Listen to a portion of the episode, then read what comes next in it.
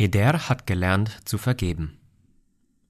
Drogen zerstören nicht nur den Körper, sondern auch Beziehungen jeden. Drogen zerstören nicht nur den Körper, sondern auch Beziehungen gehen dabei zu Bruch.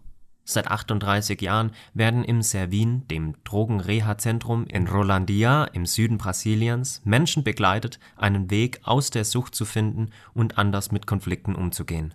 Eder berichtet, wie er das erlebt hat.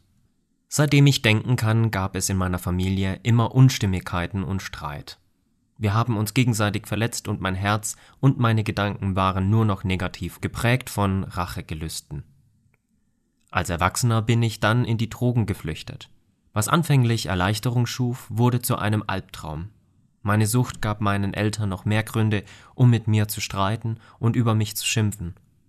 So kam ich in eine negative Spirale. Ich war wütend, darum nahm ich Drogen.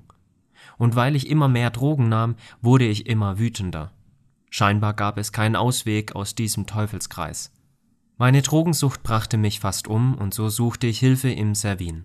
Auch hier bin ich mit meinem negativen Charakter oft angeeckt, aber ich konnte einfach nicht anders.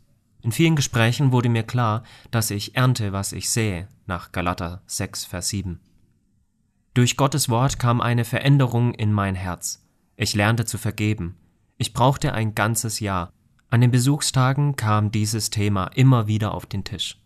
Heute, zwei Jahre später, kann ich sagen, dass ich durch die Vergebung frei geworden bin. Ich kann anders auf Menschen zugehen. Meine Gedanken sind nicht mehr geprägt von Rache und Verletzungen. Heute kann ich lieben, wo ich früher gehasst habe. Heute kann ich vergeben und dabei spüren, wie dies mir selbst gut tut und ich mich selbst dadurch frei fühle.